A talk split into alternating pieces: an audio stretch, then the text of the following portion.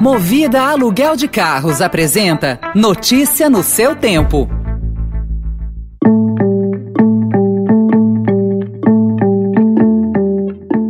Olá, seja bem-vindo, seja bem-vinda. Começa agora mais uma edição do Notícia no seu Tempo. Esse podcast é produzido pela equipe de jornalismo do Estadão para você ouvir em poucos minutos as principais informações do jornal. Entre os destaques de hoje, parlamentares aprovam projeto que mantém repasses do orçamento secreto. G7 promete mais um bilhão de doses anti-Covid para países pobres. E com variante e nova onda na Europa, cidades brasileiras cancelam festas de Réveillon. Esses são alguns dos assuntos que você confere nesta terça-feira, 30 de novembro de 2021.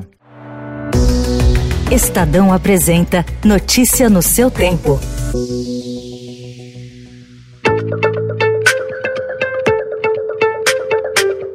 O Congresso decidiu ontem manter em funcionamento o orçamento secreto, com repasses bilionários para redutos eleitorais dos parlamentares, sem mostrar quem apadrinhou essas verbas nos últimos dois anos. Na prática, os recursos poderão superar 16 bilhões de reais no ano eleitoral de 2022. Os deputados e senadores avalizaram um projeto de resolução apresentado pelas cúpulas da Câmara e do Senado, ocultando os nomes de quem se beneficiou com o pagamento em 2020 e 2021 2021 e dando um nível de transparência, questionado por técnicos, só para as verbas do futuro. O orçamento secreto foi revelado em série de reportagens do Estadão. As verbas do orçamento secreto estão suspensas por decisão do Supremo Tribunal Federal. O futuro dos repasses está nas mãos da relatora da ação na Corte, a ministra Rosa Weber. A cúpula do Congresso agirá agora para a Corte destravar os repasses.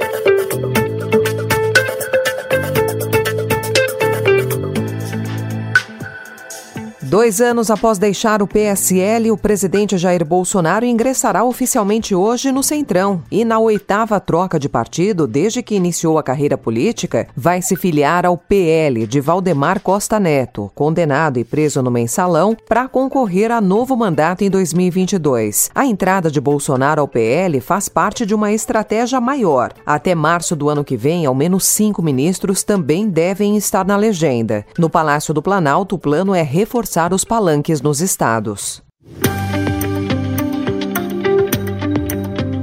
Parado na Câmara depois de aprovação pelo Senado em agosto, o novo refis se transformou em moeda de troca para aprovação da PEC dos precatórios. O projeto não deverá ir à votação enquanto a PEC, que abre espaço no orçamento para bancar o Auxílio Brasil e outros gastos, não for aprovada pelos senadores. O refis é uma promessa do presidente do Senado, Rodrigo Pacheco, mas o presidente da Câmara, Arthur Lira, segurou o projeto depois que o Senado travou a votação da reforma do imposto de renda O combinado era que o Senado aprovaria o novo IR para que a Câmara desse aval ao refis.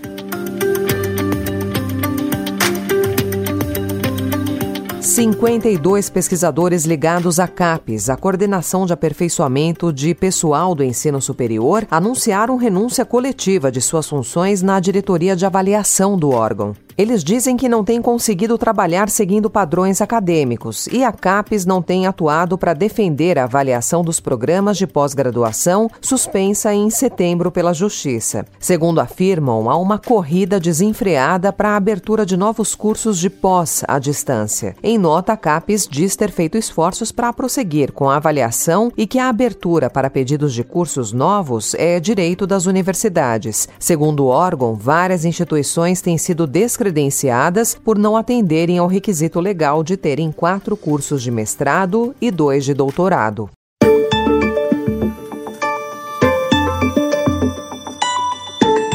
Ameaçados pelo avanço da variante Omicron, identificada pela primeira vez na África do Sul, os ministros da saúde do G7 prometeram ontem reforçar a vacinação em países pobres e falaram em ampliar a ajuda à Organização Mundial da Saúde. Enquanto cientistas advertem que a extensão da ameaça ainda é uma incógnita, o presidente dos Estados Unidos, Joe Biden, afirmou que a nova cepa é motivo para preocupação, mas não para pânico, e lembrou que as pessoas devem se vacinar. You have to get your vaccine. You have to get the shot. You have to get the get the booster if you're sooner or later we're going to see cases of this new variant here in the United States. We'll have to face this new threat just as we faced those that come before it. As sete potências globais reforçaram o compromisso de doar um bilhão de doses aos países de baixa renda. O presidente chinês Xi Jinping não ficou atrás e também prometeu ontem enviar à África um bilhão de doses.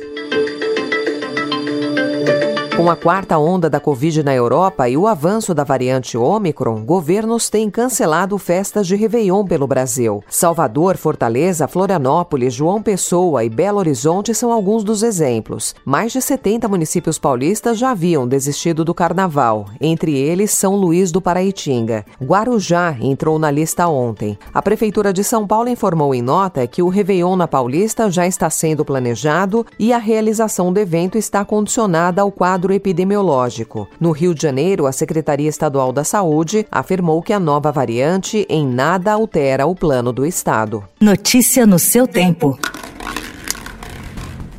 Monterrey. And the first team drawn by Blerim is Monterrey de Mexico.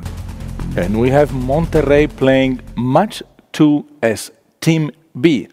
Al Ahly. And we have Al Ahly as the next team.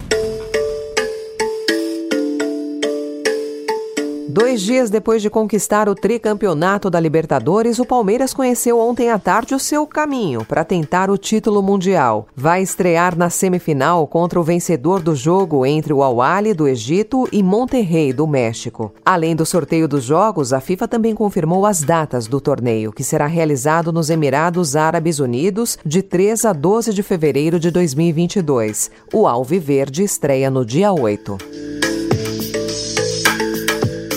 Lionel Messi. Lionel Messi confirmou seu favoritismo e faturou a bola de ouro. O craque ganhou pela sétima vez a premiação entregue pela revista France Football. Ele é o maior vencedor. Sua participação no título da Argentina na Copa América foi fundamental para ele ser eleito. E ele reconheceu isso ao receber o prêmio. É, meu maior prêmio lo consegui em junho era lo que deseaba desde, hace, desde que empecé a jugar en la selección, el poder conseguir algo con, con esa camiseta, con mi, con mi país, mi gente. Por eso quiero, quiero disfrutarlo con ellos, dedicárselo a, a ellos en especial, porque fue algo, algo grandioso lo que, lo que vivimos en esta Copa América. Y bueno, agradecer a, a mis amigos siempre, O polonês Lewandowski ficou na segunda colocação e o meio-campista ítalo-brasileiro Jorginho, que fez uma grande temporada pelo Chelsea e pela seleção da Itália, foi o terceiro.